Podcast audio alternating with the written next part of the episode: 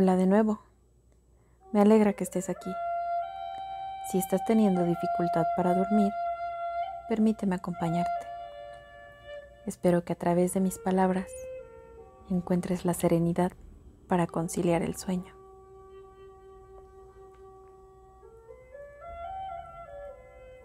Los cuerpos de las mujeres guardan en su interior un órgano precioso, fuerte, poderoso, lleno de creatividad y de una enorme capacidad orgásmica.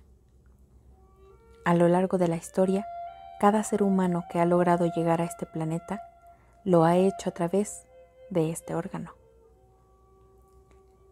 Así es, el útero. Por lo tanto, algo que tenemos en común todos los humanos es que estamos ligados de manera íntima al útero. Desde el comienzo de nuestra vida microscópica hasta el momento en el que fuimos expulsados del cielo acuático uterino para arribar a nuestra madre tierra, el útero fue nuestro primer hogar. Sin embargo, el útero ha sido relegado a un papel secundario que no tiene nada de mágico ni divino, sino todo lo contrario. Despierta dudas, miedos, incertidumbres y dolor, condenándolo a estar en peligro de extinción. Actualmente, la histerectomía, que es la extirpación total del útero, se ha vuelto la respuesta a las diversas patologías ginecológicas, negándole al cuerpo su propia sanación emocional y física. Y aunque muchas veces es necesaria esta cirugía, no aplica para todos los casos. En México, la cirugía más común de útero es la cesárea, ya que el 50% de los niños que nacen en hospitales, públicos o privados, es a través de dicha cirugía, que en muchos casos tampoco es necesaria y las consecuencias quedan impresas en los cuerpos de las madres y de sus hijos e hijas. El útero tiene mucho más poder del que te imaginas y hoy te lo voy a contar. El útero es el músculo más fuerte del cuerpo humano y lo tenemos nosotras. Es un órgano formado por capas musculares lo que lo hace tremendamente fuerte y elástico. Pesa 75 gramos y normalmente mide 7 centímetros de alto por 4 de ancho y 2 de espesor. Si lo comparamos con una fruta, sería una naranja. Si lo piensas bien, es realmente pequeño. Cabe en la palma de tu mano, pero es el único músculo que durante la gestación tiene la capacidad de crecer hasta 10 veces su propio tamaño y soportar hasta 150 veces su propio peso. Ningún músculo puede ejercer tal presión o fuerza. Además, tiene un superpoder. Es más flexible que el hombre elástico de los cuatro fantásticos. Y a diferencia de él, el útero sí existe. El útero de una mujer tiene el tamaño de una naranja así. Está guardado en la pelvis justo detrás del hueso púbico, pero durante la gestación crece tanto que llega a ser como una enorme sandía, extendiéndose hasta la caja torácica, estirando el abdomen hacia afuera, donde podemos verlo como una bella pancita de gestante. Pero una vez que el bebé nace, el útero se encoge y vuelve a hacerse pequeñito hasta volverse a meter en la pelvis. Esto es maravillosamente mágico, ¿no lo crees?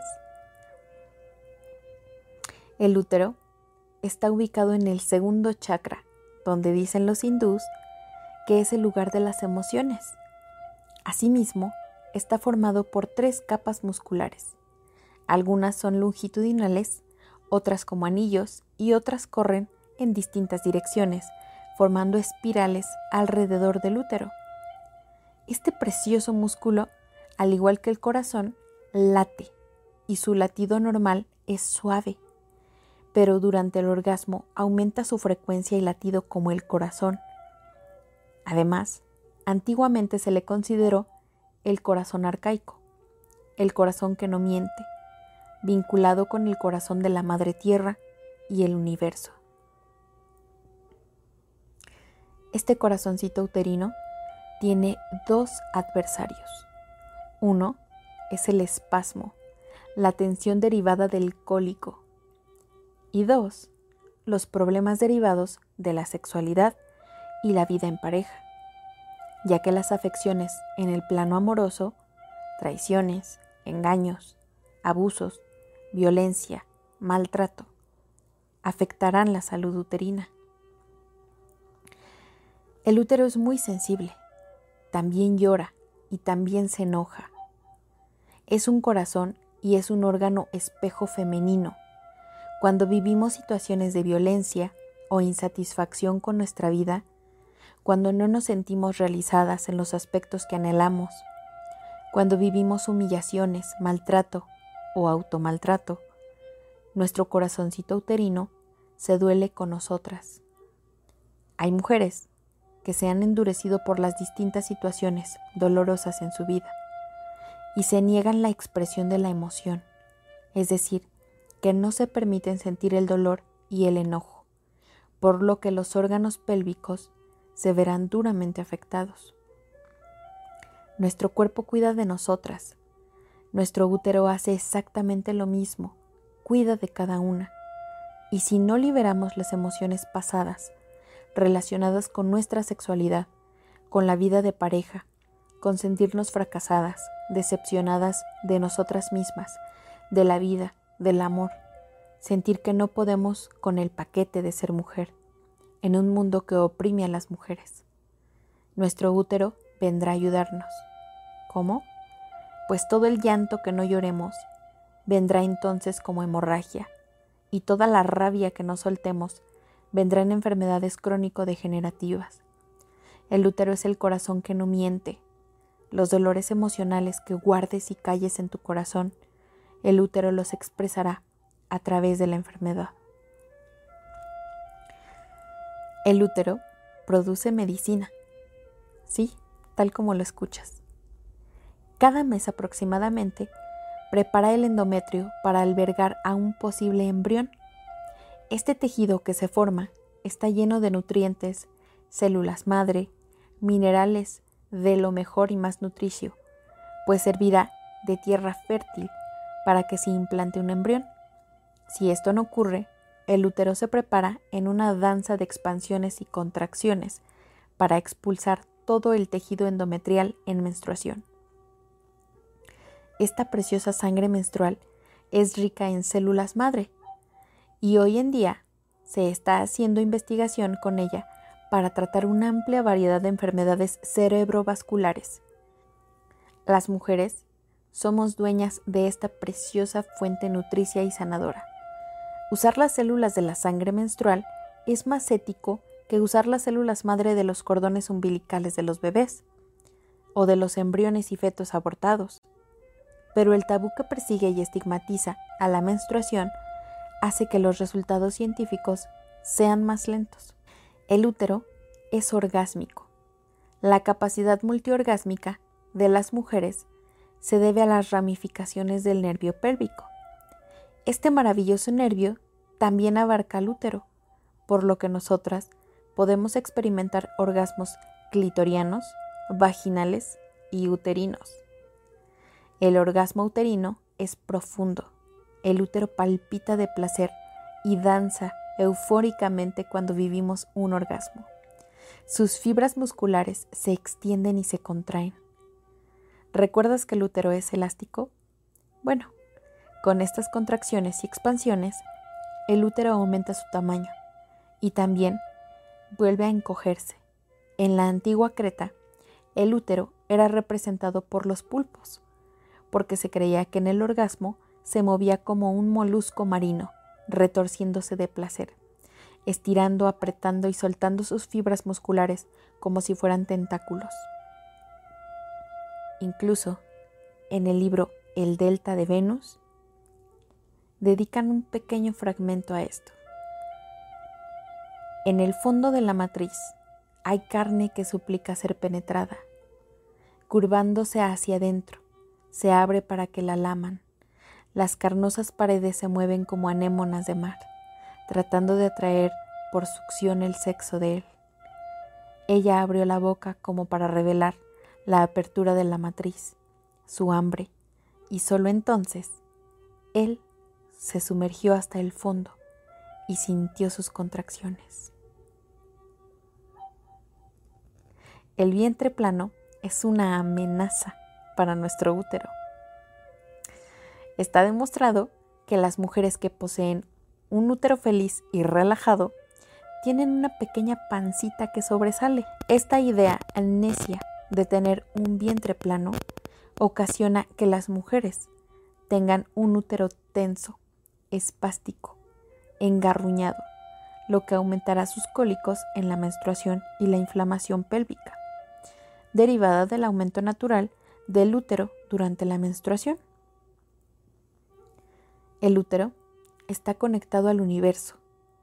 Algunas culturas antiguas, como la hindú, la antigua Creta o los celtas, pensaban que en el útero existía la misma energía creadora del universo, ya que al igual que la Tierra, la mujer puede gestar y traer vida a este mundo. El útero puede hacer crecer una placenta. Es el único órgano capaz de crear otro órgano diferente dentro de sí mismo y mantener una relación dialéctica y nutricia con ella para beneficiar a un tercero. El útero es capaz de gestar y sostener a la placenta. La placenta es maravillosa porque es un órgano que funciona como cerebro, glándula, riñón, pulmón, hígado y sustento del bebé, ya que es la placenta la encargada de proveer de nutrientes necesarios y también es encargada de generar el ambiente ideal para que se desarrolle en óptimas condiciones. Además, la placenta comparte el 100% del ADN del bebé, como si ella fuera su hermana gemela. Aunque la placenta surge durante la división celular después de la fecundación y está formada de ADN de mamá y papá, el útero es quien le da forma, quien la sostiene fuertemente.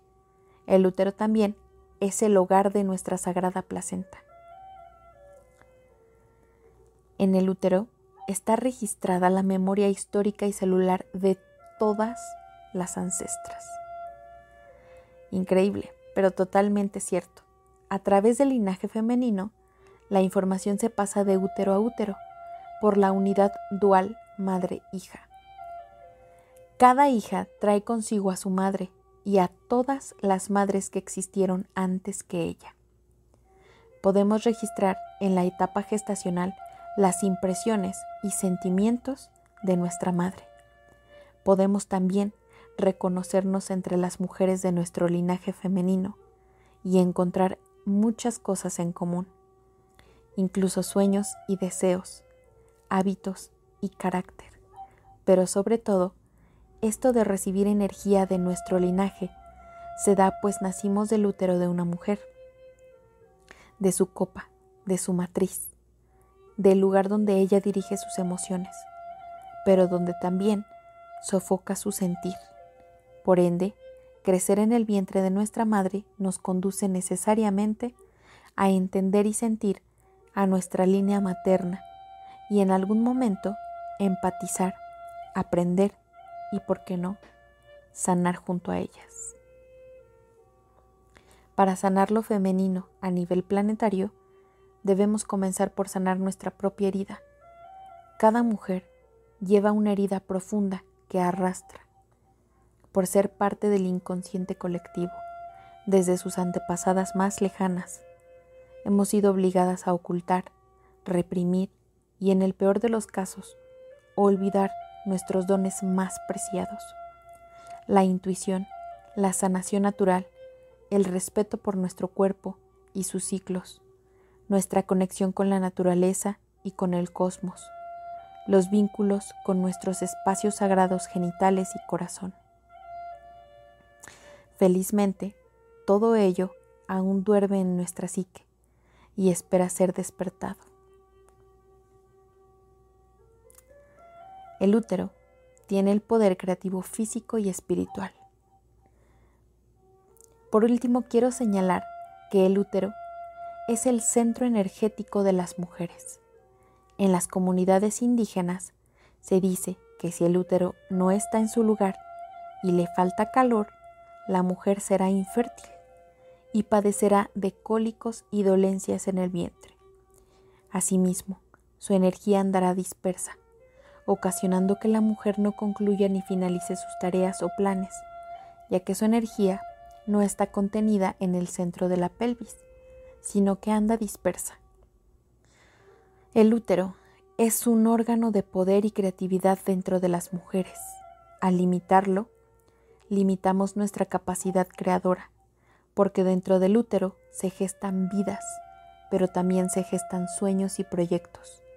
Es importante señalar que aunque hay mujeres que por diversa razón ya no tienen físicamente el útero, su poder energético existe y puedes sentirlo dentro de ti.